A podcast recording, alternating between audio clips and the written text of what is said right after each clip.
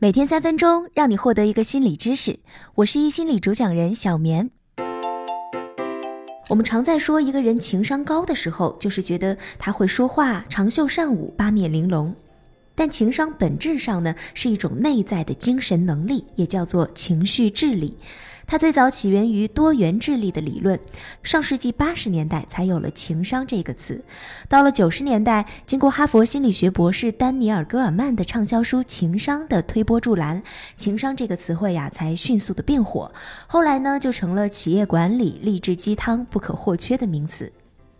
现在流行的情商文多是以外部感受作为判断。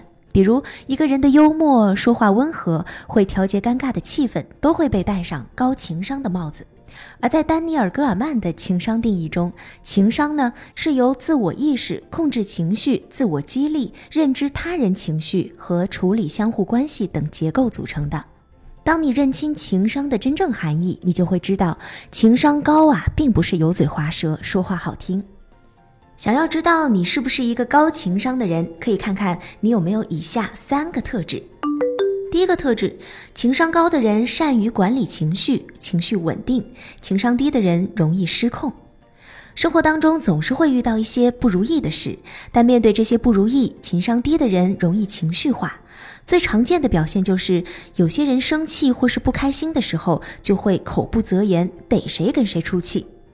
我们平时说的脾气太大了，一点就着，或者像个孩子一样一说就哭，大家可能都会觉得更像是性格的一部分。但其实啊，这些都是管理情绪的部分，也就是情商的一部分。高情商的人能够察觉自己的情绪，并尽可能的控制住，不让自己的情绪迁怒于人。要知道，有些话说出口会很伤人，伤了人是很难弥补回来的。一个成熟的成年人，最重要的是能够恰当的管理、控制住自己的坏情绪，不能因为自己的情绪不好就理所当然的去伤害别人。第二个特质呢，是高情商的人善解人意，懂得分寸；低情商的人讨好迎合，过犹不及。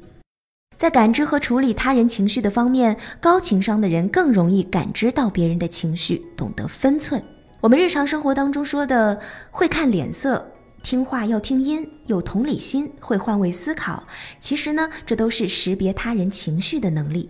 这种能力是社会交往的基础，能够准确识别他人情绪。有同理心的人呢，能够更好的处理人际关系。而那些我们常说的没眼色的人，缺乏这种情绪能力，无法察觉别人不悦的情绪而终止做某事。那么第三个特质呢，就是情商高的人有很好的自我激励与自我管理的能力，而低情商、自我意识差、没有自信，也没有确定的目标。自我激励呀，是一种延迟满足和抑制冲动的情绪能力。对于开心的事情，就抑制不住的去做，不考虑后果；愤怒时不经思考的一些举动，很可能会做一些让自己后悔的事。这些都是缺乏抑制冲动的表现。能够为了实现某个目标而控制好自己的情绪，就能够使得精力集中在事情本身上，而不被干扰。这是情商的重要表现之一。心理学家戈尔曼认为，不同的人之间情商并没有先天的差异，多与后天的培养有关。而这项能力呢，也值得我们花更多的时间去学习。在之后的节目当中，我们也会跟大家分享有哪些办法可以提高你的情商，请大家继续多关注三分钟心理学。好啦，恭喜你又完成了一次三分钟碎片时间的学习，你好棒！我们明天再见啦。